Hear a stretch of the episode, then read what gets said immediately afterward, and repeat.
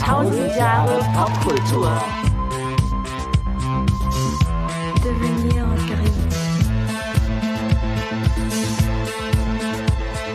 Herzlich willkommen bei Tausend Jahre Popkultur. Wir sind immer noch, immer noch null Bock, aber es ist null Probleme für uns. Absolut. Wir sind nämlich, wir gehen back to the 80s. Genau. In die Wieder crazy, mal. crazy 80s. Zum zweiten Mal mittlerweile. Und wer weiß, wie oft noch. Mal sehen. Wer weiß, wie wir oft wissen noch. natürlich auch jetzt schon, dass wir ein Addendum haben werden. Natürlich, ja. So Mindestens sich das gehört eins. für eine Jahrzehnte-Geschichte. Mindestens eins. Mindestens eins. Vielleicht sogar Viele andere. Mal sehen. irgendwas mal noch so Genau. im Raum steht. Ja. Genau. Ja, wer weiß denn noch, wo Ich wollte wir, gerade abfragen. wo wir letztes Mal stehen geblieben sind? ja, ich weiß es noch. Du weißt es ja, noch? aber Hau. mal gucken, ob sich noch jemand meldet. Ich sehe keine Finger, also musst du es sagen. Ja, wir waren beim Stichwort Italo-Pop, Italo-Disco. Genau. Sie? Richtig. Sie. Sie. Und äh, haben uns gefragt, Bäh. wo denn da möglicherweise die Unterschiede liegen könnten. Und Genau. Unterschiede hat es gegeben. Die hat es gegeben und zwar eklatant. Und äh, ich habe ja letztes Mal zum Ende der Episode mal noch so einen Italo-Pop-Gassenhauer rausgehauen. Mhm. Und ähm, die Definition war bis dahin an dem Punkt, dass wir gesagt haben, die poppigen Sachen, das hast du ganz schön auf den Punkt gebracht, die sind mehr ausproduziert, musikalisch vielleicht etwas wertvoller, Mhm. auch textlich haben die Tiefgang. Und da hast du eigentlich auch schon die Key-Components, zumindest von der Pop-Seite, schon Ja. mal sehr gut zusammengefasst. Ich möchte jetzt natürlich noch auf Italo Disco kommen, denn Mhm. Italo Disco ist tatsächlich eine, eine Stilrichtung, die, naja, in den 80ern schon existierte, auch als Wort. Aber ich glaube, die Bedeutung für, was gerade was die elektronische Tanzmusik anbetrifft, ähm, ist man sich erst viel später klar geworden. Und zwar, ähm, naja, man bezeichnet Italo, bei Italo Disco halt eine Stilrichtung innerhalb der elektronischen Tanzmusik, deren Produzenten und Komponisten und auch teilweise Interpreten eben aus Italien stammen, Ja. kann man sich denken. Und der Begriff entstand bereits in den 70er Jahren. Und ähm, die Blütezeit hatte Italo Disco allerdings dann in den 80ern. Äh, und äh, Prototyp ähm, dieser Stilrichtung ist das von 83 ähm, vom italienischen Sänger Raff veröffentlichte Lied Self Control, Ja. was du mit Sicherheit Ja, kennst natürlich. und auch die Laura Branigan-Version. Ähm, und Italo Disco hat eben eine ganze Menge One-Hit-Wonder hervorgebracht, das muss man auch dazu sagen. Äh, lustigerweise wurde die Bezeichnung Italo Disco nicht etwa von den Italienern äh, erfunden, sondern der deutsche Bernhard Mikulski, der Gründer von Zyx Records, einer sehr großen, auch heute noch existierenden Plattenfirma im Bereich der elektronischen Tanzmusik, der hatte diesen Begriff in den späten 70er Jahren verwendet, um italienische Disco-Interpreten äh, regional von anderen Ländern abzugrenzen. Da hat er wahrscheinlich auch damals nicht drüber nachgedacht, dass das später Ja. mal so einen Impact hat. Ähm, Disco als Musik, Musikgenre hat sich in Italien relativ früh schon auch entwickelt, genauso wie bei uns auch. Äh, natürlich nicht ganz so früh wie in den Staaten, Ja. aber eben relativ kurz danach. Und ähm, ja, begünstigt durch den Film Saturday Night Fever erfuhr Disco-Musik auch in Italien dann so einen Boom halt. Und ähm, ja, Ende der 70er, ähm, da kamen dann so Künstler wie La Bionda oder auch Giorgio Moroder äh, und Umberto Tossi, Ja. die äh, die ersten Disco-Versionen von älteren Stücken veröffentlicht haben. Ja, und Anfang der 80er, da kamen dann erst diese Interpreten namens Rigiera, Baltimora, Ah, stimmt, haben die nicht Tarzan so... Boy. Äh, Tarzan. Kennst du noch? Ja, Da gibt so ein krasses Video, glaube ich. ja genau. Und was hattest du zuerst genannt? äh, Rigiera. Ja, hatten die nicht so einen Sommer? Vamos a la playa. Vamos a la Playa. Ach, guck, Spanisch plötzlich. Ja. Was war denn mit dem los? Ja, das, das ist auch noch eine lustige irgendwas Sache. nicht geschnallt. Nee, es gab da eine parallele äh, Geschichte. Es Ja. gab in Spanien auch diesen Boom. Ah, interessant. und das lief aber unter demselben Subgenre. Ja. Weil, ähm, Weil zum Spanish, Sound, äh, Spanish Disco ja. oder äh, Española Disco gab's nicht. Ja. Das lief auch irgendwie unter Italo Disco, obwohl Ja. es Spanisch war. Also es Interessant. gab damals so eine Mixreihe, die nannte sich Max Mix. Das waren vorgemixte Continuous Mixes, die konntest du auf Vinyl kaufen und das war quasi so ein Partymix. Den konntest du so durchlaufen lassen. Mhm. Da waren dann die Hits der, der spanischen oder italienischen Disco-Szenen Hast du das drauf. noch? Ja, klar. Ja. Mhm. Ich habe auch noch ganz, es gab auch Italo-Boot-Mixes, die lustigerweise von dem Bernhard Mikulski kompiliert wurden Mhm. und dann von irgendwelchen DJs zusammengebaut wurden. Und die gab es auf Platte. Da habe ich noch ganz viele von. Auch super geil. Gazebo, hattest Mhm. Ja. du vorhin schon mal Ja. gesagt, natürlich auch einer der Vertreter. Ja, und dann ähm, Zu dem Zeitpunkt begann sich Italo Disco dann eben über die reine Bedeutung als regionales Abgrenzungskriterium hinaus zu einem musikalisch eigenständigen Genre zu entwickeln. Und die Entwicklung fand äh, 83 ihren Niederschlag in der von Zyx Music veröffentlichten Compilation The Best of Italo Disco Volume 1. So, und dann kamen nämlich diese Bootmixes und die Bootmixes waren quasi Continuous Mixes und diese Compilations waren dann die, ja, die Compilations, wo das kein Mix war, sondern die einzelnen Stücke kompiliert waren. Also wo du die Stücke aus den Mixen dann einzeln nochmal hattest als, Und die Mixe waren dann. die Mixe waren nonstop. Ah, Also krass, da zehn waren Minuten. keine, ja, manchmal Viertelstunde, 20 Minuten. Also quasi eine, eine, eine Aneinanderreihung von, Von Hits. Hits. Genau, von Italo Disco. Das heißt, wenn man eine. Party im Partykeller geschmissen Dann hat, konnte man konnte einfach das einfach. Ja, droppen. cool. Genau, brauchte man keinen DJ. Ja. Genau. Ähm, ja, und dann ist das eben auch ähm, nicht mehr, hat sich nicht mehr nur auf Italien ähm, ja, beschränkt, sondern plötzlich Mhm. gab es auch aus Deutschland Italo-Disco, nämlich Mike Marine zum Beispiel hatte eins, Love Spy, weiß nicht, ob Kenn du das noch kennst. Ähm, und äh, war, das ist nämlich jetzt ein ganz interessanter Fakt, da wollte ich im Addendum dann irgendwann nochmal drauf zurückkommen, war auch ein wichtiger Impulsgeber für Chicago House. Ah ja. Chicago House, der Ende der 80er in Chicago entstand, war sehr beeinflusst unter anderem von Italo-Disco. Ähm, Mitte der 80er entwickelte sich dann aus den Italo-Disco-Genres wie Italo House und auch Techno. Das gibt's also auch. Bis heute übrigens gibt's diese Genres. Auch äh, teilweise sehr interessante Sachen, die da rauskommen. Ja, und Mitte 2003, äh, das ist dann schon ein bisschen fernab der 80er, ähm, da belebte die Gruppe Master Blaster mit ihrem Album We Love Italo Disco, Italo Disco wieder neu. Ja, und diese Welle hat eigentlich bis heute nicht abgeebbt. Also es gibt immer, wir machen hier auch teilweise im Nummer zu Platz hier. Ihr müsst wissen, wir sind ja im Nummer zu Platz. Das ist ein, ein, auch ein Club und wir haben ja auch öfters mal Italo Disco Partys, die immer ein Knaller sind. Also wir haben länger jetzt keine gemacht. Man müsste eigentlich mal wieder eine machen. Ähm, genau. Ja, und ich finde, es schreit danach, einen der großen Gassenhauer aus dem Italo-Disco-Bereich jetzt mal zu droppen. Und äh, das Stück wirst du hundertprozentig kennen. Also würde mich wundern, wenn du es nicht kennst. Ähm, von einer, auch so einer One-Hit-Wonder-Gruppe namens My Mine. Das sagt mir schon mal gar nichts. Mhm. Aber der Titel vielleicht, Weißt du? Hypnotic Tango. Mal sehen, so als Titel sagt es mir nichts. Auch nein. nicht, Mal okay. sehen. Mal schauen, wie es bei euch gleich klingelt. Ich denke, die meisten werden diesen Song schon mal irgendwo gehört haben. Viel Spaß damit.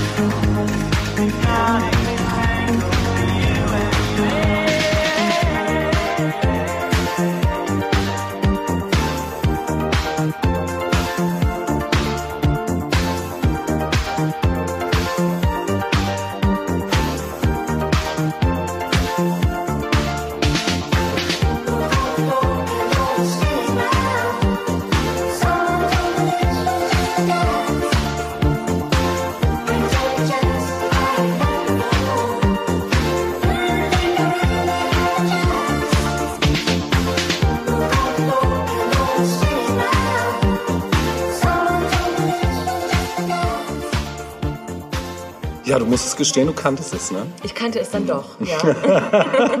es ging auch an mir nicht vorbei. Das ist auch so ein Gassenhauer hier auf den Partys, wenn man den Tune Sind alle droppt, auf dem dann Dancefloor? ja, auf jeden Fall. Ja. Auf Wir haben vorhin schon mal kurz gesagt, dass sich auch ja die Dance-Moves verändert haben. Ja, ne? total, Also ja. jedes Jahrzehnt hat auch seine ganz spezifischen Tanzbewegungen. Definitiv, Ja. speziell die 80er. Ja, die 80er waren, waren ein bisschen eingeschränkt vielleicht so. Ja, ja. Ich glaube, das hat sich dann erst in den 90ern wieder so ein, ein bisschen, bisschen, expression, genau. Ja, mit Madonna Express Yourself. Ja, ja, natürlich, genau. Oder Vogue. Vogue, genau. äh, Helge, es ist Zeit für ein Quiz. Ich habe ein Quiz vorbereitet. Also, ähm, die Quiz-Spielregeln. Es ist ganz einfach. Ich lese was vor und du antwortest. Okay. Möglichst richtig. Ja. Und zwar möchte ich dir, äh, das wird auch nicht allzu lange dauern, liebe Leute, ihr könnt auch gerne mitraten. Ja, es sehr geht gerne. Äh, jeweils immer um die erste Songzeile eines Songs. Okay. Und ich gebe dir auch mögliche Antwortmöglichkeiten. Das Okay. macht es ein Ah, bisschen okay. einfacher. Ja, Denn okay. ähm, wenn Musik fehlt, ist es oft schwierig. Du darfst auch Texte an manchen. Stellen, wo du dir sicher bist, darfst du es auch weglassen. Den Input. Ich kann ja zuerst ohne äh, Antwortmöglichkeiten vorlesen und wenn du sagst, ich brauche einen Joker. Ja, das ist gut. Dann das ist gut. Wie viele Joker ja. habe ich denn? So wie Batman, nur einen? Oder? Naja, ich würde dir dann eben nochmal, na mal gucken, mal gucken, wie du dich Okay. so schlägst. Okay. Wie sympathisch du mir bist. Danach entscheide ich. Also es geht direkt los mit dem folgenden ersten Zeilenanfang. Ja. Shot through the heart and you're to blame, darling. You give love a Batman. Yes. Von Bon Jovi. Bon Jovi. Also, es fängt schon mal gut an. ich sehe schon, ich habe hier einen Pro sitzen. Na, mal schauen. Ja, es geht weiter mit I feel so unsure. Puh, warte. Ich brauche mehr Details. Gar, gar nicht äh, so einfach. Nee. Aber es kommt mir bekannt vor. Aber ich brauche trotzdem mehr Details. Ich hoffe, ich kriege sie. Ich kann dir drei Antwortmöglichkeiten nennen. Eine davon ist richtig. Okay. Es ist With or Without You von U2. Sag noch mal gerade die erste I Zahl. feel so unsure. Es ist Careless Whisper von Ja, Wham. ist es. Ja, okay. ja, wenn man es dann liest, dann weiß man es sofort. Ne? Ja. Das ist irgendwie, wenn es dann doch anders vorgetragen wird. Ne? Ja. So, äh, dann haben wir I Come Home in the Morning Light. Ich kann es auch anders betonen. Ja. I come home in the morning light. Naja, ich hätte schon zu viel vorweggenommen. Antwortmöglichkeiten Ähm, willst du Cindy offen? Lauper. Ja, natürlich. Genau. Girls just Girls, genau. Ja. Dann äh, wirklich ein absoluter Classic. Wenn du das nicht sofort weißt, dann Kriege ich einen Backpfeil. kriegst du... Mindestens. There comes a time when we heed a certain call.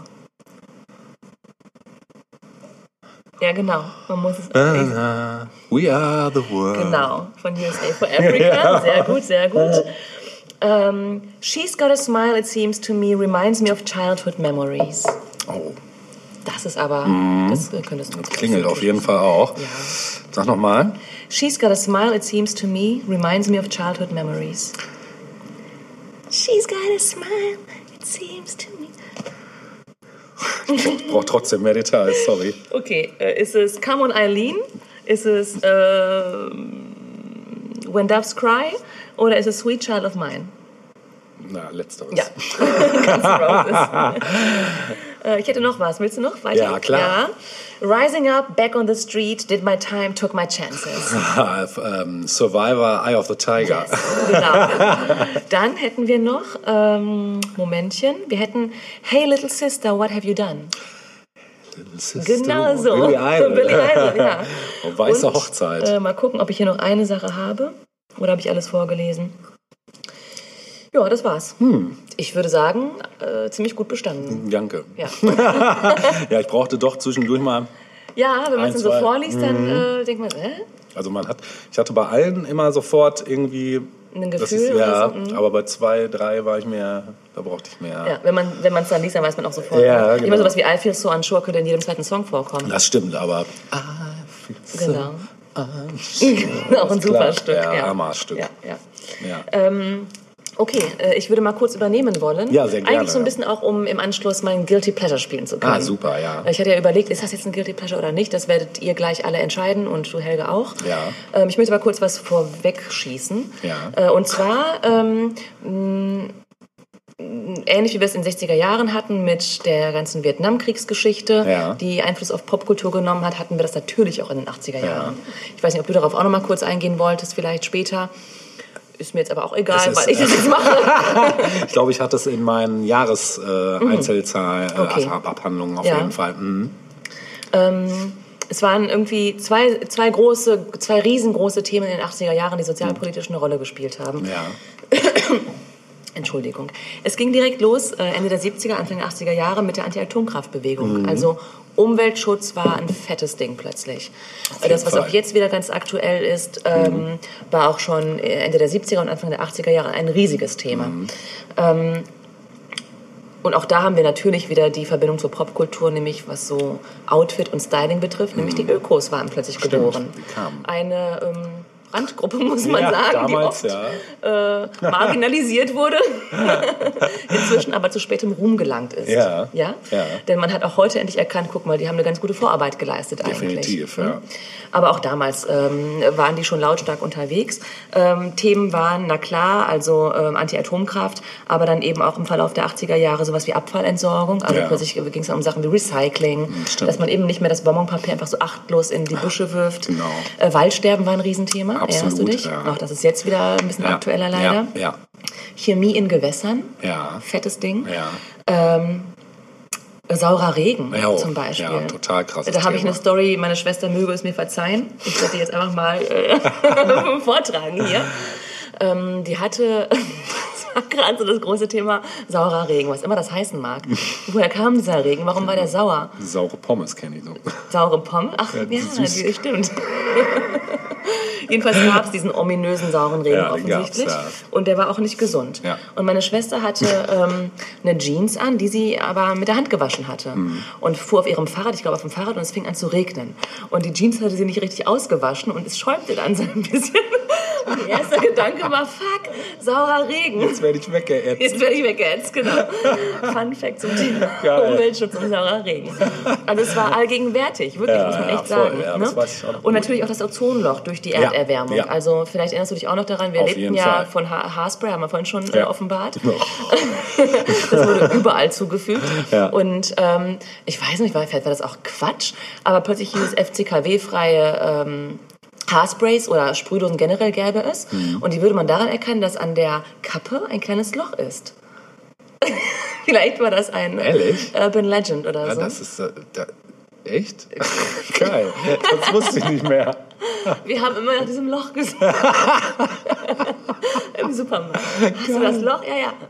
Taft und Gart sind mit Loch. Geil. Ja. Das wusste ich nicht mehr. Ne? Studio Line Ja. nicht. Ah, Nein, ich weiß es nicht mehr, sorry. Okay. Nichts gegen Studio Line. Stu- Ja, L'Oreal wird ja passen, der Antichrist. Ich glaube, die waren wahrscheinlich sogar mit so, man will ja verkaufen. Ja. Das ist ja die oberste Prämisse. Ja, stimmt. Mhm. Jedenfalls das zum Thema Umweltschutz. Und äh, ganz fett dann Anfang der 80er Jahre, das äh, ging an mir vorbei, weil ich noch zu klein war. Aber du hast es vielleicht mitbekommen, nämlich die großen Demos äh, zum Thema Friedensbewegung. Ja, ja. Stichwort äh, NATO-Doppelbeschluss. Sagt mir noch was? Sagt ihr wahrscheinlich, zumindest als War äh, damals Begriff. abstrakt, ja, ja. Als Begriff. Genau. Für viele war es aber ganz real. Ja. Und für uns im Grunde genommen auch. Denn was war geschehen? Äh, Kalter Krieg war noch fett am Start. Etwas, das man sich heute in der Form auch nicht mehr so vorstellen. Nee, er läuft heute anders, Der ne? läuft heute anders ab, genau. Ja, ja, es ist eher ein leiser Krieg. Genau. Aber äh, es gab den Eisernen Vorhang noch Ja. und äh, somit auch den Kalten Krieg. Und es ging um Waffen- und Raketenstationierungen. Ja. Und Europa stand eben ja im Spannungsfeld zwischen Ost und West. Ähm, die Russen, die Sowjets hatten da irgendwas stationiert, krasse Raketen, Flugkörper, keine Ahnung. Dann antworteten die Amerikaner äh, mit den zwei krassen äh, Geschichten, nämlich Pershing 2 war eine atomare Mittelstreckenrakete. Das klingt auch schon so krass genug irgendwie. Äh, und äh, mit dem Marschflugkörper Cruise Missile. Oh ja. Auch das ist noch ein Begriff, der Albträume schafft, Ja, finde ich. definitiv. Ja. Ähm, das Problem war, wie gesagt, dass eben Europa da mittendrin lag. Ne? Mhm. Also wenn es wirklich zu einem Krieg gekommen wäre und das war alles doch noch sehr real. Also Mhm. wenn ich wenn ich dran zurückdenke, so in, in, in Filmen, Stichwort James Bond, Ja. da gab es den roten Knopf. Ja. Also wenn den jemand drückte, dann Ja. war es aus und vorbei. Weißt du noch, in welchem Teil das war, wo dann auch die Dinger losfliegen und Nee, man die die ganze. Zeit begleitet beim Fliegen Nein. und so? Boah, das fand ich so gruselig Oder als waren das die Kind. Live-Bilder aus dem ersten Irakkrieg? Nee, nein, Auch das die waren wirklich ja. tatsächlich aus dem James Bond und ich weiß gerade nicht, ob es der Spion, der mich siebt, äh, liebte war oder ob es, ähm, nee, weiß ich gerade nicht. Also auf jeden Fall gab's das. Oder Diamantenfieber, nein. Egal, komme ich jetzt eh nicht drauf. Aber das gab es definitiv, werde ich nie vergessen, diese Szene. Die war schon ein bisschen gruselig. Ja. Also es war schon eine reale Ja. Hintergrundangst. Ja. Vielleicht. Jetzt nicht, nicht im Alltag unbedingt, aber so, ja. Es war irgendwie doch real. Ja. Und ähm, eben insbesondere die Stationierung dieser krassen Raketen und ähm, Marschflugkörper gefiel vielen Leuten nicht. Ne? Man war eigentlich eher auf atomare Abrüstung aus in der Bevölkerung, aber die Großmächte dieser Welt äh, wollten davon nichts wissen. Und ähm, infolgedessen gab es, eh, ga- gab es dann eben massig Demos. Ne? In Deutschland gab es Demos mit, Ja. weiß nicht, bis zu 500.000 Menschen auf der Straße. Ne? Ähm, in Bonn, Berlin, Hamburg und wie sie nicht alle heißen, all diese Städte. Äh, Sitzblockaden, noch und nöcher. Ja. Also äh, es, es ging ab. Ja, total. Und zwar wirklich so zwischen 1979 und 83. Das war so wohl so die Hochzeit. Mhm. Und ähm, naja, welche Partei ist unter anderem auch aus, gerade aus der Umwelt- und Friedensbewegung hervorgegangen? Lass mich überlegen. Genau, die AfD. Ja. Nein, das waren natürlich die Grünen 1980 mit ihrer Gründung. Genau. Das war auch natürlich ein Novum, dass da plötzlich Politiker mit Turnschuhen äh, in den Bundestag äh, marschierten und, gesagt, und, und strickten. Ja. Ja, kann man machen. Und schnoddelig. Heute würde man auf Smartphone Ja, genau, genau. Genau. Ja. Ähm, und ein anderes äh, großes, großes und auch richtig schreckliches Thema war dann eben das äh, Aufkommen von AIDS. Mhm. Ähm, ich weiß nicht, ob du das noch in der Vorbereitung irgendwie berücksichtigt hast. Äh, ja, das ist auch bei meinen Jahreszahl-Ding ähm, Ja. Thema auf jeden Fall. Ja. Mhm. Ähm, auch das muss man sagen, ist so die ähm, Erkrankung, die sich durch die 80er Jahre gezogen hat. Mhm. Ja, klar. Ähm, und selbst Voll. ich als Kind habe das ähm, mit bedacht. Mhm. Und zwar äh, Ende der 80er Jahre wollte ich mit zwei Freundinnen Blutsbrüderschaft schließen. Heute würde man Blutsschwesternschaft oder sowas. Mhm. Also klassisch, wie man es eben aus dem Fernsehen kannte. Mit, ja, jetzt nicht unbedingt die Pulsadern äh, aufschneiden. Wir wollten Ja. dann unsere Fingerkuppen nehmen und dann unser Blut austauschen. Ja.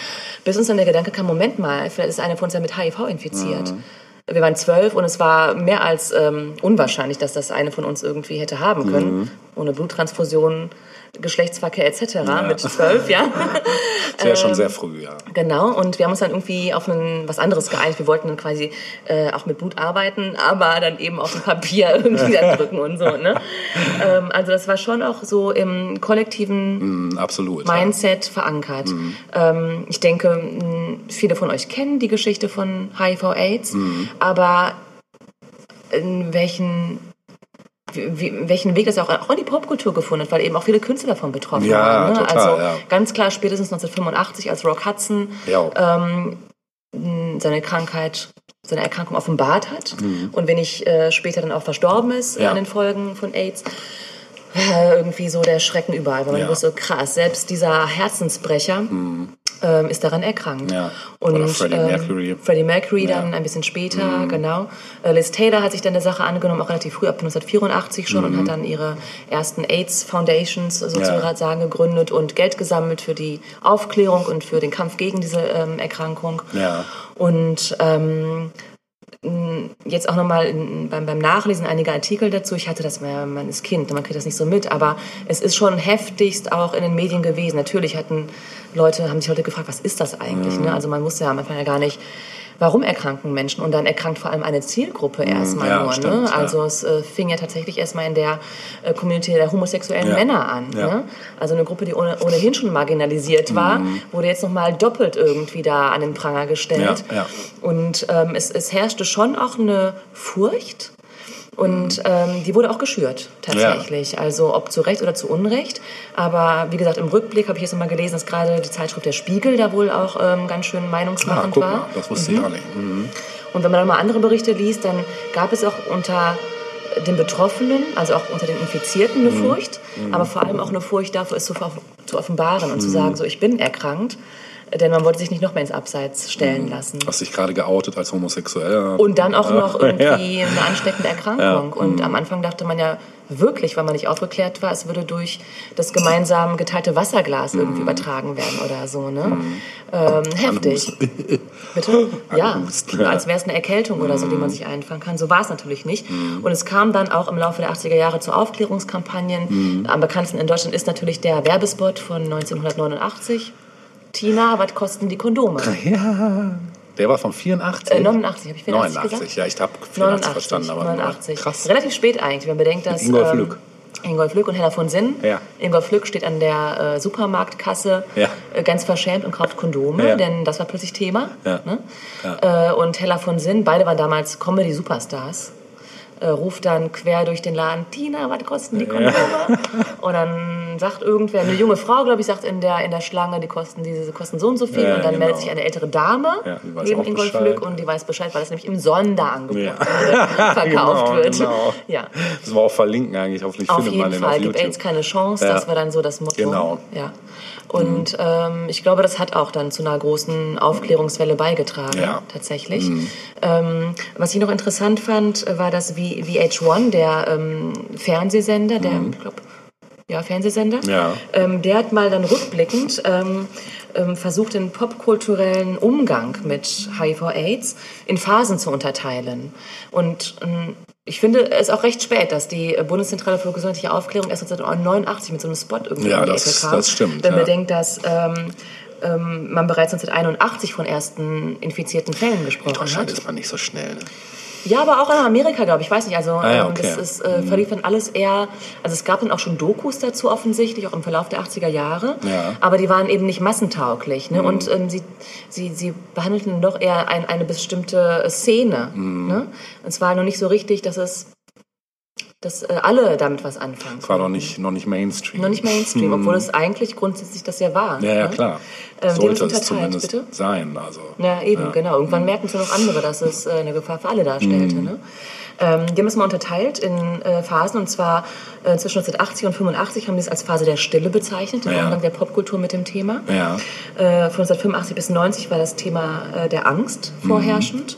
Und eigentlich erst ab 1990 ging es dann um Aktivismus und später dann um Mainstream. Also ab Mitte der 90er Jahre war das Thema dann auch im Mainstream Ah, ja. angelangt. So spät erst. Ähm, wir denken an Filme wie Philadelphia zum Beispiel Ja, von 1993 stimmt. mit Ja. Tom Hanks, wo sich dann auch ein großes Hollywood-Kino dem Thema angenommen Ja. hat. Ne? Ja. Ähm, es gibt eine Doku, die ich noch nicht geguckt habe, die aber hochgelobt ist und die wir auch verlinken werden. Die gibt es, Ja. glaube ich, auf YouTube frei zu sehen, Ja. ähm, falls sich jemand dafür interessiert. Ähm, ansonsten hast du es schon genannt, Freddie Mercury war eines der Ja. Mhm. bekannten Opfer, äh, 91, aber auch Keith Haring, der Künstler, der Ja, 1990 verstorben ist. Ähm, und viele, viele Infizierte tatsächlich Ja, auch. Ne? ja. Ja, ähm, so, und ähm, ich würde sagen, jetzt ist die Zeit gekommen für mein Guilty Pleasure. Guilty ja. Was gibt es für einen besseren Moment?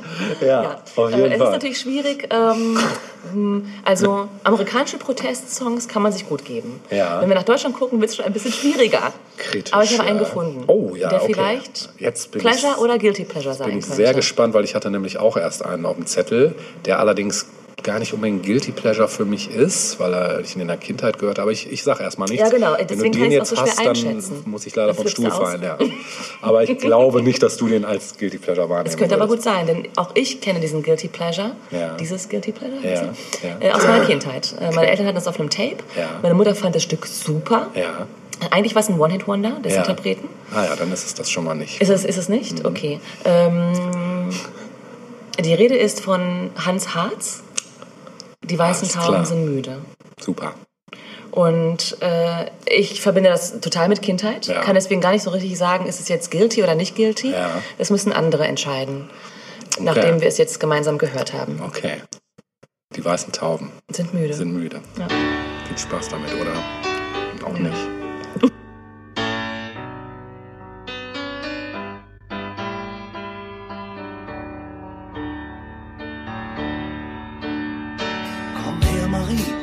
Letztes Glas, genießen wir den Augenblick. Ab morgen gibt's statt Wein nur Wasser. Komm her und schenk uns noch mal ein, so viel wird morgen anders sein. Marie, die Welt wird langsam blasser. Die weißen Tauben sind müde, sie fliegen lange schon nicht mehr.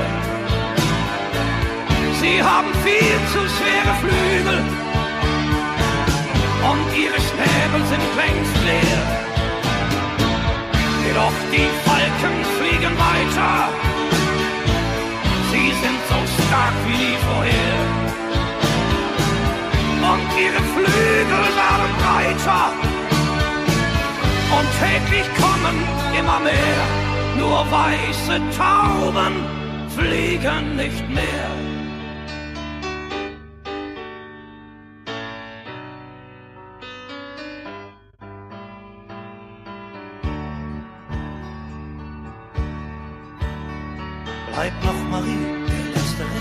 Reicht für uns beide allemal. Ab morgen gibt's statt Brot nur Steine. Komm her und schenk uns noch mal ein, denn so wie heute wird's nie mehr sein. Marie, die Welt reist von alleine.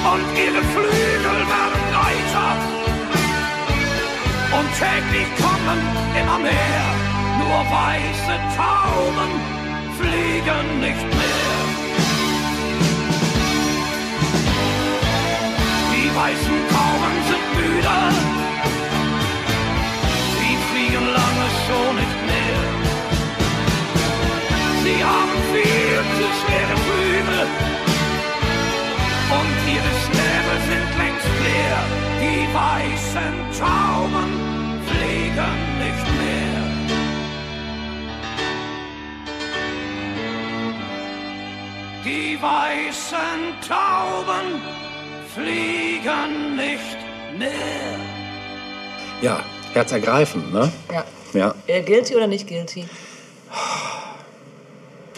Heute gilt die damals nicht. Nein, Quatsch. Nein, es ist, es ist ja ein cooler Man Song. kann's schon hören Man kann es hören, ne? ja. Ja. Also es gibt schlimmere, schlimmere Ja. Sachen. Also gerade wenn ich jetzt Hätte so an... Herbert Grönemeyer es gesungen, dann würden alle sagen, geil. Ja, definitiv. Das ist wohl wahr. Aber was Der hätte es theoretisch singen können Ja. auch. Es wäre so ungefähr in die Richtung auch gegangen. Mhm. Nee, sonst, ähm, ich weiß gerade gar nicht mehr, worauf ich hinaus wollte. Deshalb mache ich jetzt mal einfach weiter mit dem Jahre 1983. Ein paar interessante Facts. Nachdem mit 82 Jahren Dallas total durchgestartet ist Voll, in Deutschland, folgte 83 dann der Denver Clan. Ähm, und ähm, ja, war nicht weniger erfolgreich ähm, in Deutschland. Nena singt 99 Luftballons äh, und erobert damit im März 83 die deutschen Charts. Übrigens auch nochmal so ein Nachschlag zum Thema Friedensbewegung. Ja, definitiv. Genau. Ja, wenig später geht der Song auch in Mexiko, Japan, Australien und Kanada auf eins der Single-Charts. Und Amerika und England kriegen von der Sängerin aus Hagen auch bald nicht mehr. Ja, und äh, gab es da nicht diese Story, dass ähm, Nina Hagen verantwortlich ist dafür, dass 99 Luftballons in den USA Das ist? äh, ist eine interessante Randinformation. Ich werde das nachprüfen. Ich glaube, dass es sich dabei um Nina handelte. Das könnte Nina sein. Hagen war irgendwie zu Gast in einer Radiosendung Ja. und brachte dieses Stück mit. Ah, alles klar. Ja, Bin mir das ziemlich sicher. könnte gut sein. Würde ich ihr zutrauen. Die Punks gehören plötzlich ins Stadtbild und äh, bunte Haare sind also plötzlich an der Tagesordnung, genauso wie Iros und Springerstiefel und Und Sicherheitsnadeln. Nasenringe aus Phosphor. Ja, natürlich, genau. Und die brennenden Schulen, äh, die fehl- fehlten leider. Ja. Ähm, heute haben wir Fridays for Future, das ist schon mal ein Anfang. Ähm, der Stern veröffentlicht die Hitler-Tagebücher Oh ja. und äh, meint damit den super Clou gelandet zu haben. Aber? Und leider stellt sich heraus, dass es doch eine Fälschung ist. Ja. Und der Kurzfälscher Konrad Kujau steckt dahinter. Genau, Alphaville wird gegründet. Kennst du auch noch, ne? Natürlich, Big in Japan, Band. Hammer. Ja. Wusstest du, dass zwei von denen aus Enger kommen? Ich wusste, dass sie hier aus der Region sind. Und wie heißt der Sänger nochmal? So Mhm. Marian. Gold. Ja. Genau. Gibt es einen besseren Namen? Nein, Hammer. Da kann man nur Hits Und die haben richtig mit. gute Sachen Ja, ja, definitiv. Ich meine, Also, Big in Japan ist. ein- die ersten vier Singles, alle Ja. der Knaller. Ja. Big in Japan, Sounds Like a Melody, Genau. Forever Young, Forever Young. Jet Set, also alles Top-Songs. Genau, und ähm, die kamen an den Start und ähm, haben auch gleich schon den ersten Hit mit ihrem ersten Stück. Flashdance kommt in die Kinos, 83. mm, Und wird nicht nur durch die Tanzsequenzen, sondern auch vor allem durch den Soundtrack äh, ein Knaller. What a Feeling. Genau. What a feeling. Ja, Stulpen. Ähm. Irene Cara war es. Ne? Komponiert übrigens wieder von niemand geringer als von Giorgio Moroder. Der war nämlich auch sehr, immer schon sehr vielseitig unterwegs. Dann erreicht auch das Aerobic-Fieber äh, Deutschland. Und Spandex-Look. Leck warmer, äh, warmer, oh, Leck warm. Ja, Leck Stulpen. warmer, Ja. Genau, hießen die damals. Und Schweißbänder, wie du schon vorhin erwähntest. Ähm, genau, und das erste Handy kommt tatsächlich schon im September 83 auf den Markt vom Motorola Dyna TAC 8000 XLM. Wahrscheinlich konntest du sie mit zwei Händen nur greifen.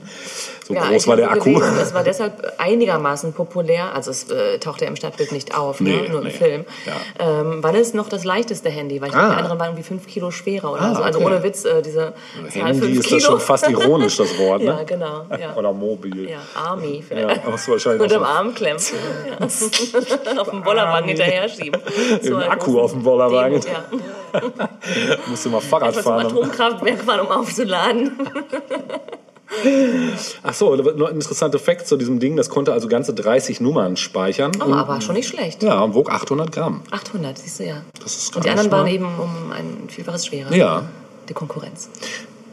Ein paar Hit-Facts. Udo Lindenberg tritt im, am 25. Oktober im Berliner Palast der Republik auf und äh, der Song Sonderzug nach Pankow wird ein Kulthit.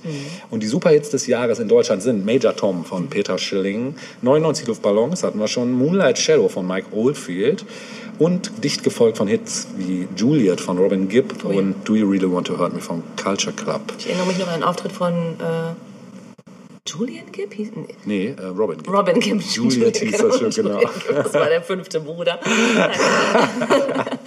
ähm, ich erinnere mich noch an seinen Auftritt im WWF-Club. Ja, stimmt, da war er. Ich glaube mehrfach sogar. Ja. Das andere Stück war ja auch äh, Another Lonely Night in New York. kenn ich Fand ich mehr. fast noch ein bisschen geiler. Genau, ich gehe noch mal kurz ins Jahr 84, nur so ein paar Auf interessante ja. Rahmenfacts. Äh, RTL Plus startet deutschlandweit durch 84 im Januar. Mhm. Ähm, und zu Beginn können 200.000 Deutsche das Programm empfangen. Das wäre schön, wenn es heute noch so wäre. Okay, Olympische Spiele in Sarajevo. Ja. Ne? Äh, Olympische Winterspiele waren es. Katharina Witt hat die Goldmedaille für die DDR geholt. Richtig. Die unendliche Geschichte kommt in die Kinos und äh, wird auch ein Gassenhauer. Tina Turner haut mit Private Dancer ein Knalleralbum raus, 84, mit mehreren Hits gleich drauf. Ähm, die erste E-Mail kommt in Deutschland am im August an. Ähm, ja, und kam aus Wisconsin und sollte nur die erste von unzähligen E-Mails werden. es herrscht dann auch Anschnallpflicht ab dem 1. August 84. Ne, Ja. Musste man sich plötzlich anschnallen, weiß ich auch noch. Ja. War scheiße irgendwie. Ich erinnere mich daran nicht mehr, aber äh, ich habe das auch noch mal ein paar Spots online gesehen. Ah, Also Das geil. ist krass, wie die Leute sich Geil. dagegen gewehrt Ja, die haben. müssen wir natürlich auf jeden Fall Ich glaube, dass tatsächlich äh, dann die totale Anschnallpflicht da war, also auch Ja. für Passagiere hin. Ja, ja, kostete auch 40 D-Mark Bußgeld, wenn man Oh, erwischt das war wurde. schon nicht äh, wenig. Ja, heute ist das Doppelte, ne? 40 Euro. Jawohl, ich glaube sogar mehr mittlerweile. 60 oder so Ja, bestimmt, bestimmt. Ja, dann Steve Jobs präsentiert den ersten Macintosh 1984 ähm, in, der, in einer Ära, die bis heute anhält. Ja, und im deutschen Fernsehen startet die US-amerikanische Serie Magnum durch. Ähm, und die Hits des Jahres sind Self-Control von Laura Branigan, Jenseits von Eden von Nino D'Angelo und Ja. Relax von Frankie, Goes to Hollywood. Habe ich auch geliebt, das Ding. Ich nicht. Nee? Nee, war- mir zu erwachsen, glaube Ah, ich. ja, okay, ja, das war's. Ja. Aber ich mochte die, den Also Sound. unabhängig vom Text, ne? Ja, Äh, den habe ich so natürlich damals Band. nicht gerafft. Ja. ne? Das Video wurde ja eh Aber Holly Johnson ist auch ein King. großartig, ich. ja. ist ein super ähm, ich fand halt vor allen Dingen musikalisch hat mich das sehr angesprochen, weil das war diese Mischung aus High Energy, Disco Sound, Mhm. der damals auch so aufkam. Und das, ähm, ja, fand ich irgendwie geil. Äh, du hast aber ein ganz wichtiges Highlight vergessen. Oder war, warst du schon mit deiner Liste der. Äh, der Ja, Highlights hast du 84? etwa noch eins, was ich übersehen habe? absolut. Ja, bitte. Du hast von den Winterspiele erwähnt, ja, es war ja wohl schön. Ja. Aber LA war ja wohl der Megaknaller, die Ja, Eröffnungsfeier. Ja, richtig, Entschuldigung. Richtig? Was ja. war daran so toll, weißt du es noch? Da, Der warte Rocket mal. Man. Ja, stimmt, stimmt. Boah, das habe ich Das überhaupt war nicht auf dem krass. Schirm Also, gehabt. ne, jede, alle Olympischen Spiele haben immer eine mega Eröffnungsfeier. Ja.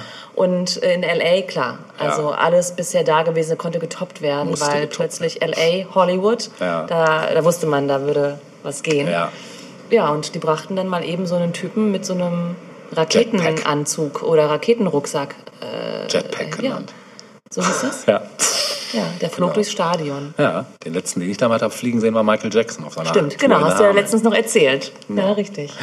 Also das ist ein Mega-Highlight. Ja, man oh, stimmt. sagen. Ja, das hatte ich überhaupt nicht mehr auf dem Schirm, dass das Ja. auch da war. Hm. Und äh, für mich ist, äh, für mich persönlich, Ja. ist 1984, äh, man hat ja oft so Lieblingsjahre, ne? Ja. Und als 1984 zu Ende war, wusste ich als Siebenjährige, äh, geiles Jahr gewesen. Ich weiß nicht warum. War ein gutes Jahr. Aber es hat sich ewig gehalten. Also Ja. wenn ich jetzt zurückblicke, 84 ist für mich immer noch eins der ja, Jahre. ja, ich fand 84 auch super. ich Also fand 86 Im auch Dezember super. 84 wurde ich nostalgisch, weil äh, 84 vorbei war. Also Bereits, bereits, aber sehr Ja, früh wirklich, schon mit der. Nostalgie Doch, angefangen. absolut. Geil. Ja, kurze Chronikbeendung erstmal an der Stelle. Ich möchte gerne aus der Chronik nahtlos zu einer Band kommen, die mich in den 80ern als aufkeimend Pubertierer direkt abgeholt hat, ähm, nämlich die Pet Shop Boys. Witzig. Die Pet Shop Boys waren wirklich eine Truppe, von denen habe ich, glaube ich, die ersten Platten komplett alle, sowohl Singles als auch Alben. Und äh, irgendwann habe ich dann so ein bisschen das Interesse verloren. Ich glaube, spätestens ab Go West war so ein Punkt erreicht, wo ich dachte, nee, das gefällt mir nicht mehr. Äh, aber davor war wirklich, äh, haben die eigentlich einen Gassenhauer nach dem anderen fabriziert. Angefangen mit Western Girls, äh, über Rent, über Opportunities, Suburbia. Being Boring. Being Boring, ähm, Hard, äh, It's a Sin, äh, was weiß ich alles. Ich konnte mit denen gar nichts anfangen. Ach was. Im Ernst? Ja, ich konnte Krass. mit denen nichts anfangen. Ja. Ähm, ich glaube auch, dass sie mir ein bisschen zu erwachsen waren, als ich Kind war. Ja. Und Anfang der 90er wurden sie aber auch noch gehört. Ja, das stimmt. Aber auch da konnte ich nichts damit anfangen. Nee, da konnte in ich den dann letzten Jahren habe ich gedacht, krass. Äh, West End Girls. tch, gibt kaum einen geileren Song. Naja, Ja, sag ich jedes Mal. Ne? Bei jedem. Song ich, es gibt kaum einen geileren Song. Aber das ist schon. Ich wünschte, du würdest ihn gleich spielen. Ich weiß nicht, ob. Ja, ich habe noch einen geileren Song dabei gleich. es Ich habe gleich noch einen geileren Song dabei. Aber interessant, also es ist ja, das habe ich sowieso jetzt hier nochmal, sorry, dass ich jetzt unterbreche Nee, gerade, aber vielleicht geht es dir ähnlich, Ja. dass ich so im Rückblick ähm, jetzt auch nochmal, auch, auch in Vorbereitung auf unsere Episoden hier, aber auch schon davor irgendwie feststelle, dass ich äh, heute anderen Sachen was abgewinnen kann aus den 80ern, als ich das lange Zeit konnte. Ja, ja, das ist kenne ich aber auch. Ja. Also das hatte ich an anderen Stellen genauso. Ja, ne? ne? Also bei Pet Shop Boys ist es bei mir so, wenn ich das auch rückblickend betrachte, dass die einfach zu der Zeit die perfekte Popmusik gemacht haben. Das war einfach Pop in Perfektion. Äh, Das hatte kaum Ecken und Kanten und trotzdem war es nicht zu glatt gebügelt. Also es war eigentlich so, ja, perfekt halt. Also Und auch ein eigener Sound. ja, auch ein ne? eigener Sound, genau. Man hat die sofort erkannt. Das lag natürlich auch am Gesang, aber eben auch, die haben auch kompositorisch einfach einiges auf dem Kasten. Und ähm, nur ganz kurz mal die Abhandlung. Also das, äh, das Duo besteht aus Neil Tennant und Chris Lowe, die seit dem Herbst 85 mit Hits wie, wie wir es eben schon gesagt haben, Western Girls, It's a Sin und so weiter international erfolgreich äh, geworden sind und ähm, schreiben, produzieren komplett selbst, haben also keinen im Hintergrund, der das Hätte für die ich jetzt macht. auch nicht anders erwartet. Ja, nein. Also Ja. das ist halt auch, glaube ich, genau das, was sie ausmacht, weil das, das, das können die halt. Ne? Ähm, mehr als 100 Millionen verkaufte Tonträger haben die vorzuweisen. Und laut Guinness Buch der Rekorde äh, gelten die als das bisher erfolgreichste Popduo der Musikgeschichte. Zu Recht auch, wie ich finde. Das ist schon definitiv eine Auszeichnung, die, die gönne ich denen. Wurden auch schon dreimal mit dem Brit Award ausgezeichnet und sechsmal für einen Grammy nominiert. Und ähm, also die brach, seit 86 brachten es die Pet Shop Boys auf 42 Top 30 Wow. Singles und 22 Top 10 Hits in den britischen Charts, davon vier Nummer 1 Hits, Western Girls, It's a Sin, Always on My Mind und Hard. Always on My Mind, das Cover von Elvis, Auch ja, super, toll. genau. Ja, mh, die Geschichte, wie das losging, ist ganz lustig. Irgendwie haben die sich wohl in einem Elektronikladen kennengelernt in der Londoner Kings Road und ähm, einer Tenant wollte wohl ein Kabel für seinen Synthi kaufen und dann äh, äh, erzählte äh, Tenant Low von diesem Synthesizer, gab ihm die Telefonnummer und drei Tage später hat er ihn angerufen und haben sich getroffen und dann teilten sie eben ihre Vorliebe für Dance Music und auch High Energy Music, was ich eben schon mal kurz erwähnt habe. Und dann beschlossen die fortan Lieder zu schreiben. Ja, und eben ausgehend von dieser Liebe für das Londoner West End nannten sie sich zuerst West End und änderten ihren Namen aber später in Pet Shop Boys. Der Name äh, soll wohl laut einem Interview Tenants von Freunden abgeleitet sein, die damals in einer Zoohandlung äh, in Ealing arbeitet, gearbeitet haben. Ja, da ist er wieder, unser Signature-Krankenwagen. Der darf in keiner Folge fehlen. Der aufmerksame Hörer wird das schon. Wir featuren ihn nochmal. Hallo, herzlich willkommen auch in dieser Wir Folge. lachen, aber es ist natürlich auch immer Ja, äh, ein mit tragisches Geräusch. Ein lachendes und ein weinendes Ja. Auge. Genau. Ja, alles Gute. Ja, genau. Hoffentlich war es nichts Schlimmes. Ja, Vielleicht nur ein. Schwächer anfangen. Damit Ja, ich Riechsalz zu sage beheben wäre. sag jetzt nichts, was ich, nicht, was ich sagen wollte. Äh, sage ich dir gleich offline. ähm, Tennant arbeitete zu dem Zeitpunkt als Musik, Musikjournalist bei Smash Hits und Lowe war Student der Architektur. Mhm. Und nach einem Interviewtermin Tennants mit der Band The Police nutzte der die Gelegenheit zu einem Treffen mit dem Disco-Produzenten Bobby Orlando. Der ist relativ bekannt in dieser High-Energy-Szene. Der hat damals unheimlich viel, so Leute wie Divine zum Beispiel Ja. pro, pro, produziert, kennst du, ne? Ja. Genau. Und ja, der hat dann mit den beiden die Singles Western Girls und Opportunities aufgenommen. Und das wurde direkt ein Geheimtipp in sämtlichen Dissen in äh, Kalifornien, Belgien und Frankreich. Ja, nach dem Rechtsstreit haben die sich dann leider wieder getrennt. Mm. Ja, und durch das Auftreten und die Texte erlangten die relativ schnell Kultstatus. Ähm, die beiden sind offen schwul und setzen sich auch für die Schwulenbewegung ein und treten regelmäßig auf den entsprechenden Veranstaltungen auch auf. Ähm, ja, dann ähm, gab es äh, die, das Album Actually. Das war, glaube ich, auch ein, in Deutschland relativ hoch in, in Charts. Ähm, 87 wurde Nummer 1 Hit ähm, West End Girls mit äh, vom Brit Award als bestes Lied des Jahres ausgezeichnet. Und äh, dann kamen weitere Stücke dazu, Suburbia, It's a Sin, Always on My Mind, alle haben sie äh, Brit Awards abgegrast. Und 86 äh, kam das Debütalbum, sorry, das war nicht Actually, sondern Please. Äh, actually war erst das zweite. Und die waren beide extrem erfolgreich. 86 hätte ich jetzt auch früher verortet. Ja, 86 war Please und 87 war Actually. Und ähm, 88 ähm, ja, war so das Brit Award Jahr für die Pet Shop Boys. Und im selben Jahr drehte das Duo mit Jack Bond den Film It Couldn't Happen Here. Und das ist ein, ja, ein Film, der eigentlich so ein bisschen das Leben von den beiden zeigt und auch wohl so ein bisschen, ich habe den leider nicht gesehen. Ich habe mir fest vorgenommen, den jetzt im Zuge äh, dieser ähm, Folge auch zu gucken, weil mich das schon interessiert und er scheint auch wirklich geil zu sein, was ich so an, äh, gelesen habe darüber. Und das Schöne ist, und da spanne ich den Bogen zu meinem jetzigen Song, ich möchte den selbst äh, den selbstbetitelten Song It Couldn't Happen hier, den würde ich jetzt gerne spielen. Das war kein Hit, das war auch keine Single-Auskopplung, aber es ist der Titelsong zu dem Film und es ist meiner Meinung nach ähm, eine der geilsten Kompositionen von den Pet Shop Boys. Das ist sehr, also es ist auch sehr filmisch einfach so, die ganze Atmosphäre, viel Streicher, viel Drama, also sehr, sehr geil. Und ähm, das hat mich jetzt noch mehr dazu veranlasst, den Film zu schauen. Ich empfehle den einfach mal, obwohl ich ihn noch nicht gesehen habe. Mache ich einfach mal. Ich glaube, man macht keinen Fehler. Ähm, genau. Das schneide ich dann. Jetzt erstmal viel Spaß mit den Pet Shop Boys und It Couldn't Happen Here.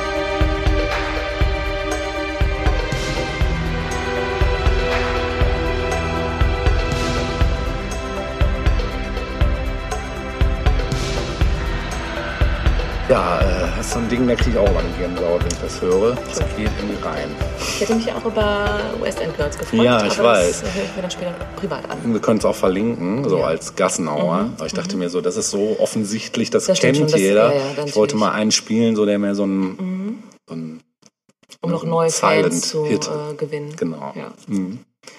Okay, wir bleiben bei Musik. Ja, Wir nähern uns zwar schon langsam dem Ende, Ja. dem Ende, Ende. dem Ende. Ende Gelände. Ja, aber es soll doch noch Zeit bleiben für einen musikalischen Input. Ja. Ähm, und zwar ähm, soll es gehen um. Naja, also mal sehen, ob du es erkennst. Es ähm, geht. Wir beginnen mit einem Satz. Ladies and Gentlemen, Rock'n'Roll. Der geäußert wurde und der wirklich eine neue Ära eröffnet hat, die bis heute nicht nachwirkt, aber darauf kann man auch mal zu sprechen kommen. Tatsächlich. Es soll um MTV gehen. Ah, ja. Music Television. Geil. Den ersten Sender überhaupt, der sich ausschließlich dem Spielen von Musikclips gewidmet hat. Wann ging er an den Start? Weißt du das noch? Äh, ich habe es in meinen, ja, in In meinem Jahresjahr, bestimmt irgendwo aber gesehen. ich ne? weiß es nicht aus dem äh, Kopf. Ich sag's dir, am 1.8.1981 Krass, ging der so früh. an den Start. Alter. Ja, also die 80er Jahre, das kann man jetzt schon so vorweg sagen, wären ohne MTV musikalischerseits nicht möglich gewesen. nee, definitiv. Überhaupt nicht. Aber in Und Deutschland die Karriere war- vieler Stars auch nicht. In Deutschland war MTV da noch nicht am Start. Nein, oder? MTV Europe kam erst später. Mhm. Äh, kam, kam, kam, sage ich dir dann, wenn wir dazu kommen. Okay. Und auch zu Beginn war es so, dass noch nicht alle amerikanischen Haushalte MTV empfangen konnten. Ja. Ähm, die Vorgeschichte ist mh, die gewesen, das ist, die ist auch ein bisschen verwirrend und auch nicht so furchtbar wichtig, aber schon Ende der 70er Jahre gab es ähm, sowohl in Neuseeland als auch in Ohio, Ja. ne? Fragezeichen, ähm, erste Anfänge von Kabelsendern, Ja. die sich nur der Musik gewidmet haben. Ah, okay. Wobei man natürlich auch sagen muss, dass es zu der Zeit noch keine wirklichen Musikclips gab im klassischen Sinne. Mhm. Also es gab zwar auch Bands, die schon Musikvideos rausgebracht haben, wie die Beatles, wie Ja, wir wissen zum Beispiel, sagen, genau. noch in den 60er Jahren. Aber die dienten vor allem dazu, dass, ähm, ich glaube, darüber haben wir auch bei den Beatles gesprochen, dass ähm, wenn eine Band oder ein Künstler oder so es nicht zu einem Live-Auftritt schaffen konnte in irgendeiner Sendung, Ja. dass dann quasi ein Musikclip produziert wurde, um den dann quasi live Ah. zu spielen. Interessant. Mhm. Äh, dementsprechend sahen die auch aus. Also ähm, gut, was die Beatles gemacht haben, war dann schon ein bisschen weiter auch. Was sagen, waren auch die Beatles? schon Qualität Das wie... auf jeden Fall, hätte auf jeden auf Fall. MTV laufen können. Auf jeden Fall. Ja. Also viele 80er Jahre Clips kamen da auch nicht rein. Nee, Nein. Aber das ist das sind dann auch die Beatles. Ja. Ne? Ähm, das meiste war einfach nur ja Lippen synchron bewegen zu Musik, die im Ja, Hintergrund dann irgendwie abgespielt genau. wurde. ne? ähm, es waren eben zwei Typen namens Robert Pittman und John Locke, Mhm. äh, John Leck, sorry, äh, die eben diese Idee hatten ähm, und auch zusammen gearbeitet haben, dann doch nochmal einen eigenen Kabelsender zu starten, der sich wirklich nur um dieses Thema drehen sollte. Ja. Und ähm, das ging dann eben 1981 an den Start. Und am Anfang war es dann eben so, weil es eben kaum Musikclips gab, dass es dass einfach viel wiederholt wurde, Mhm. zum einen.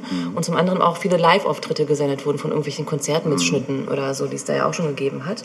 Ähm, aber man merkte eben auch recht fix, dass dort, wo MTV empfangen werden konnte in Amerika und wo ein Plattenladen in der Nähe war, Mhm. äh, dass dort, ja, krasserweise Verkaufszahlen verzeichnet wurden Krass, von. Songs, die nicht im Radio liefen, aber auf MTV. Alles klar. Äh, also man merkte schon früh, dieser Sender hat Potenzial. Mhm. Da, wo er empfangen werden kann, da wird er auch gehört von jungen Leuten. Ja. Und auch die Dem- Demografie war auch relativ schnell klar. Also ich glaube, zwischen 12 und 24 war so die Hauptzielgruppe.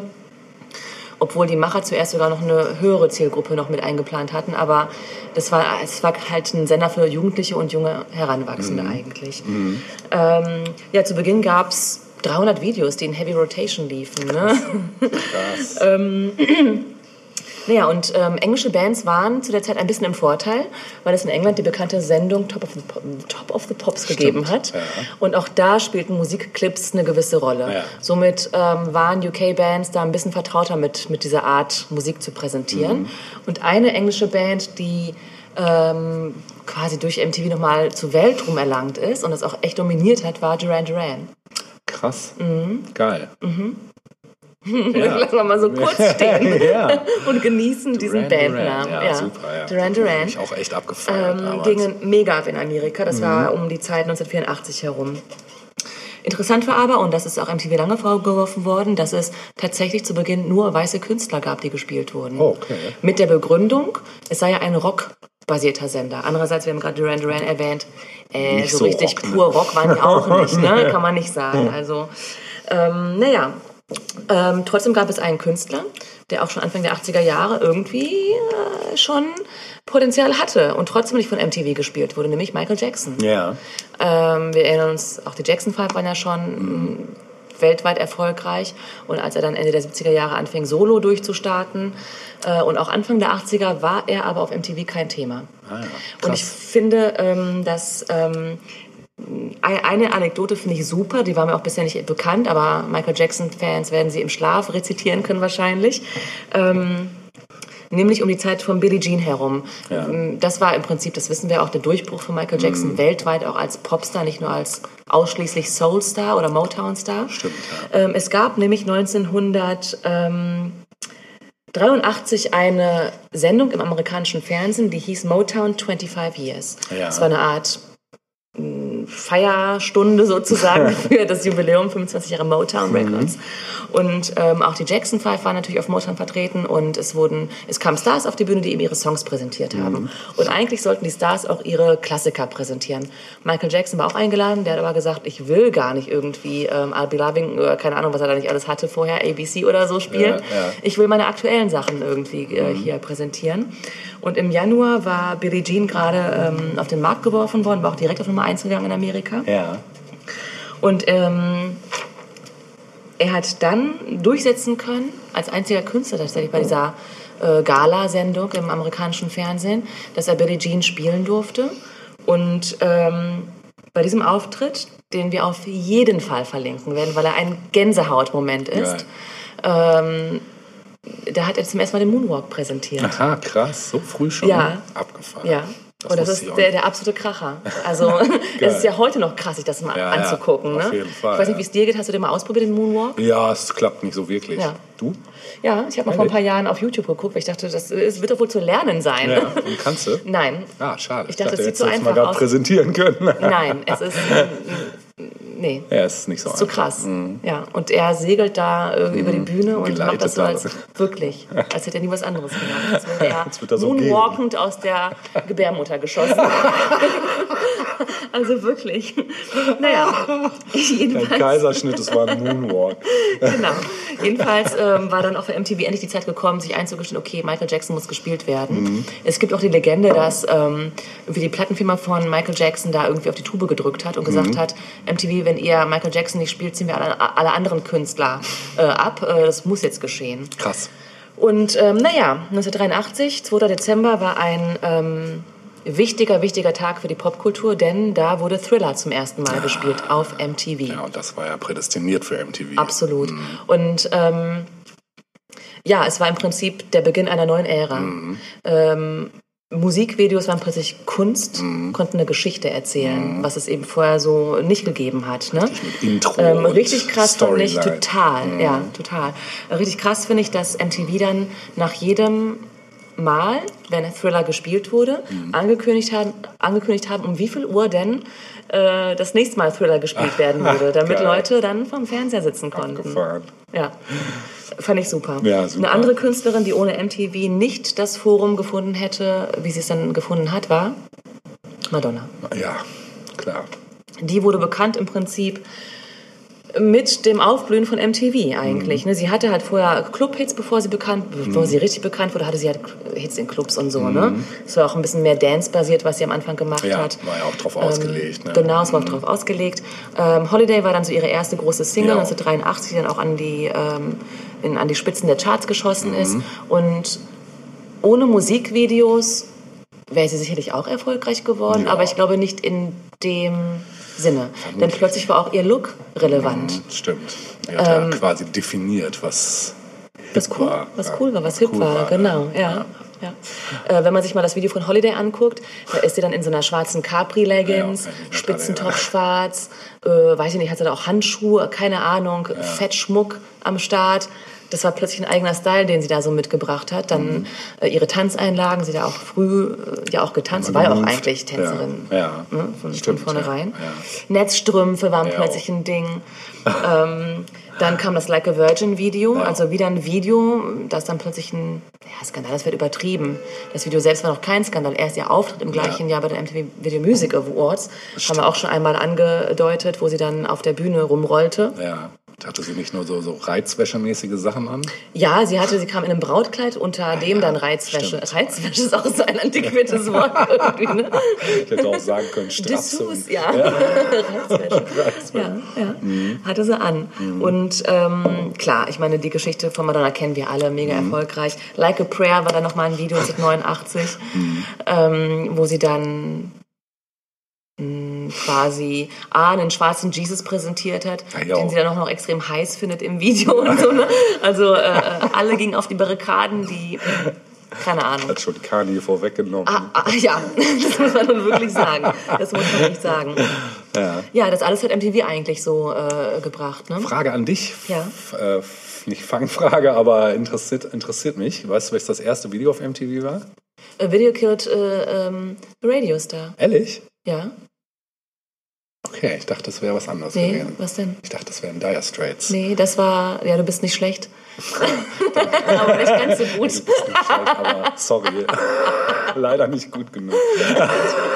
Nein, das war schon richtig. Es war, äh, aber da ähm, spannt zum schönen Bogen. Es war das erste Video, das auf MTV Europe ge äh, gezeigt wurde. Ah, okay. Ah, guck mal. Mhm. Mit der Songzeile I want my abgeheftet. M- Genau. I want my MTV. I want my MTV. Genau. Mhm. Echt, das war Video Killed the Radio Ja. Star abgefahren. Ja. Das hätte ich nicht gedacht. Aber macht ja Sinn. Total. Das war Ja. quasi eine direkte Ansage. Ja, absolut. Ja. Ja. ja, aber du hast schon recht. Also ähm, MTV Europe ging dann 1987 an den Start. Aus London wurde gesendet mit verschiedenen VJs. Überhaupt der Begriff VJ Ja, äh, war plötzlich geboren. Ja.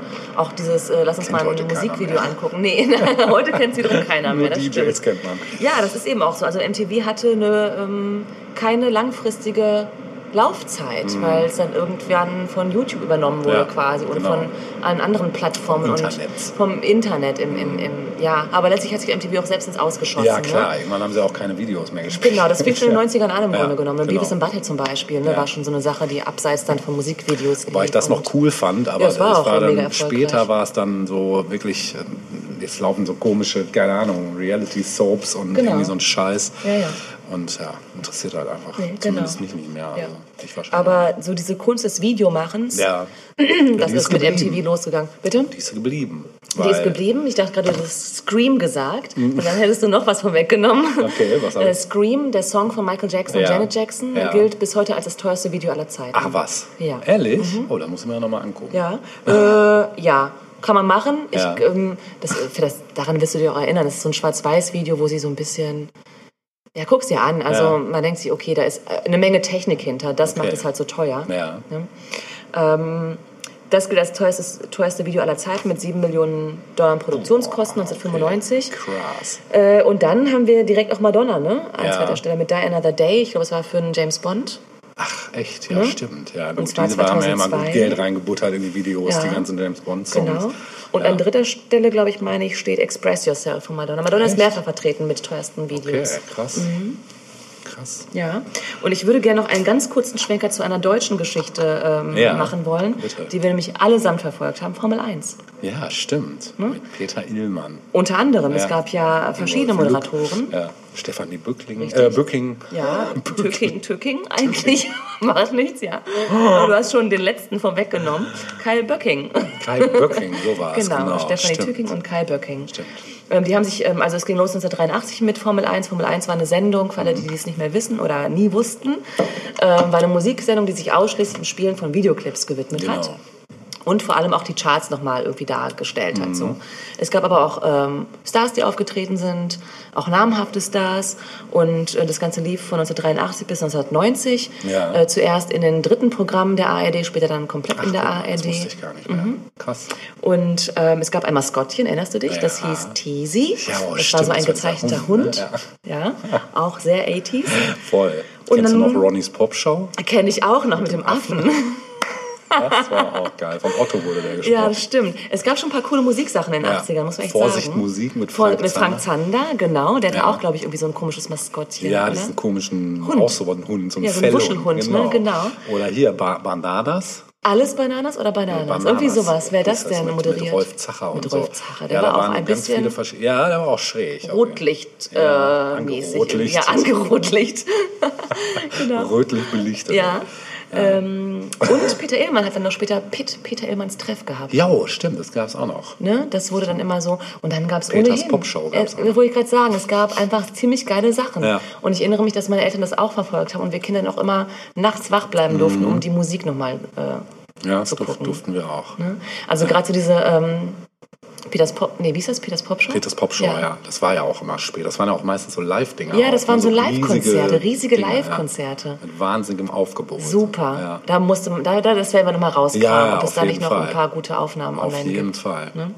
Und dann gab es noch äh, auch nochmal eine interessante Info im Vorspann. Dieses rosafarbene Flitzeauto. Ja, oh, Wie ich jetzt gelernt habe, war es ein Studebaker Starlight. Ah, guck mal, das hätte ich jetzt nicht mehr gewusst. Das ist Ja. eine geile Karre. Ja? Ja. Irgendwie sieht der geil aus. Ja. Formel 1 war das. Ja. Und äh, da würde ich gerne noch einen Song hinterher. Aber selbstverständlich. Es Und schreit zwar- ja wohl danach. Ich finde auch. Und zwar von einer Knallerband der 80er Jahre, die komplett an mir vorbeigegangen ist. Ich habe ja vorhin schon gesagt, dass ich äh, vieles erst viel, viel später zu würdigen gewusst Ja. habe. Und diese Band, von dem wir jetzt, von dem wir jetzt was spielen werden, denen möchte ich mich künftig ein bisschen intensiver widmen, privat. Ja, Alle werden jetzt sagen, die die Band in- und auswendig kennen. Was, erst jetzt? jetzt bin ich gespannt. Ja, immerhin jetzt. Ja. Depeche Mode. Ich wollte es gerade sagen, ich habe es mir fast gedacht. Ja, wir haben auch kürzlich noch ja, Markus genau, gesprochen. genau. Geil. Cool, weil ich war nämlich erst in der Versuchung, die Mode zu spielen. Ja. Habe ich jetzt gedacht, nicht gemacht. die Ja, vielleicht, genau. Ich habe mir ein Lied ausgesucht, äh, das auch, hm, weiß ich gar nicht, ob so ein Hit war, doch bekannt ist es, aber geht ein bisschen neben all den anderen Hits unter. Ja, Ganz kurz noch, was mir bei Deepish Mode auch aufgefallen ist und auch bei Madonna und bei einigen anderen Künstlern ist, dass es in den 80ern irgendwie auch eine gewisse Mode war, wenn man Fan von solchen Superleuten war, äh, sich äh, optisch dem Style anzunähern. Also die Mode-Fans sahen auch aus wie die. Mhm. ja, das stimmt. da gibt es auch sehr geile Dokus. Ja? Mhm, Echt? Können wir auch direkt Ach, verlinken. wie cool. Madonna, genauso. Ja, stimmt. Ja. Also man ging, ja, in den 80ern. Heute geht keiner mehr auf ein Madonna-Konzert, der so aussieht wie sie, Nee, glaube ich. nee. Ne? Nee, Michael. Jackson sowieso. Ja, Da gab es so Cindy Lauper und so weiter. Es gab irgendwie diesen Drang von Fans so auszusehen. Auf jeden Fall. Und es war auch nicht peinlich. nee. Das war völlig okay. Das war voll- vollkommen Das okay. war ja. Hardcore-Fandom. Ja, ja, ja. So, also wir hören jetzt Never Let Me Down Again. Oh, geil.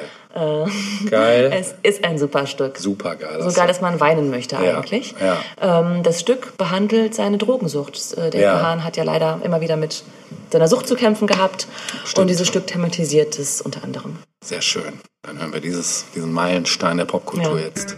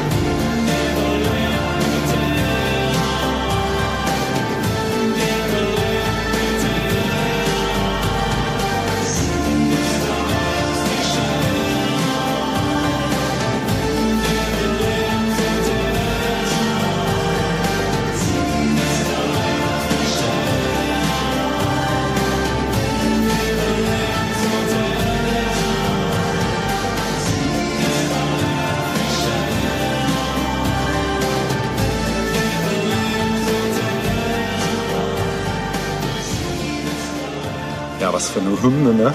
Ist einfach, Ja, und auch das Video ja, äh, zeitlos. ja, passt einfach alles. Ja. Ne? Gar nicht 80er, sehr Nee. einfach sehr zeitlos. Genau, deshalb habe ich halt auch lange gehadert, nehme ich die Peschmode mit in diese Episode, weil Ja. die einfach zu sehr, also die sind für mich nicht stil, also klar sind die auch 80er, aber Ja. die sind für mich nicht jetzt nur 80er oder nur, also Interessant. Ich verbinde die schon sehr stark mit den 80ern durch diesen industriellen Sound. ja, irgendwie. aber ich finde, sie haben, also sie haben ja so einen, so einen eigenen, eigenen Sound Mhm. Ja. einfach, man erkennt die ja unter Über die Tausenden. Jahrzehnte irgendwie so, Genau. so spannend. Ne? Genau. Und wenn du dir Sachen anhörst, am Anfang der 90er zum Beispiel, wo sie gitarrenlastiger auch werden, auch das Stimmt. ist noch großartig, Stimmt, ja. aber ist halt was völlig Ja. anderes. Und da, ähm, oder nee, was völlig anderes ist es eben nicht, aber es ist halt, es bringt nochmal eine neue Ebene mit rein. Mhm. Und da, ähm, da dachte ich mir, hm, okay. Es wird schwierig, jetzt alleine einen Song auszuwählen. Ich hätte dich eh losen lassen müssen. Und wenn es dann nämlich einer aus den 90ern gewesen Hm. Dann hätten wäre, wir, hätten wir ein Problem. Deshalb, äh, mal schauen. Ich bin noch nicht so ganz klar. Vielleicht kommt es tatsächlich noch in, im Addendum. Mhm. Jetzt hast du mir aber gerade so unterbewusst so einen schönen Ball zugespielt. Das heißt, ich muss jetzt doch noch mein Guilty Pleasure spielen, weil, Oh ja. weil das Guilty Pleasure zumindest vom Titel her ähm, in die gleichen Stapfen tritt wie Never Let Me Down. Äh, das Stück heißt nämlich I Won't Let You Down Mhm. und ist von einer britischen Band namens PhD. Du wirst sie vom Namen nicht kennen, Nee. aber du wirst den Song hundertprozentig kennen. Also es würde mich wundern, wenn du den Song nicht kennst. Und es ist ein bisschen Guilty Pleasure. Andererseits finde ich den Song auch du geil. sagen, von wann äh, das, Stück ist? Müsste ich gleich nochmal nachschauen. Ich meine 82, Mhm, also 81, frühe 80er, sehr mhm, frühe 80er. Mhm. Und ist so ein Radioding einfach auch. Mhm. Und damit können wir uns eigentlich auch schon verabschieden. Ja. Es sei denn, du möchtest noch was. Nö. Okay. Dann lassen wir uns euch einfach doppelt nicht down. Ja. Mit diesem Stück jetzt beenden wir erstmal die, den zweiten Teil von Null Bock. Null Problemo. Back to the 80s. Back to the 80s. Macht's gut. Wir sehen uns in den 80ern. Im Addendum. Genau. Tschüss. Bis dann.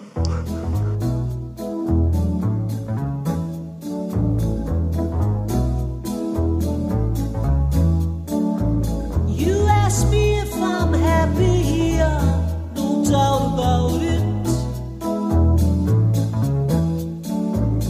You ask me if my love is clear, for me to shout it. Give you the best years of my life.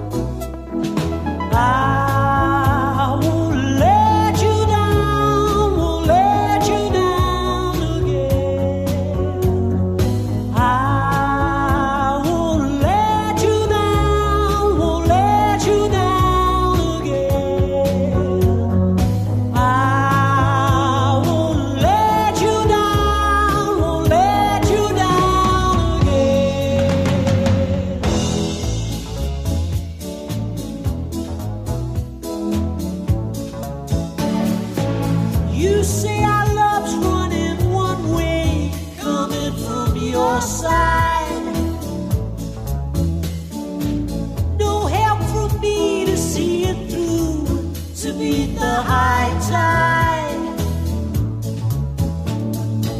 Take me in chains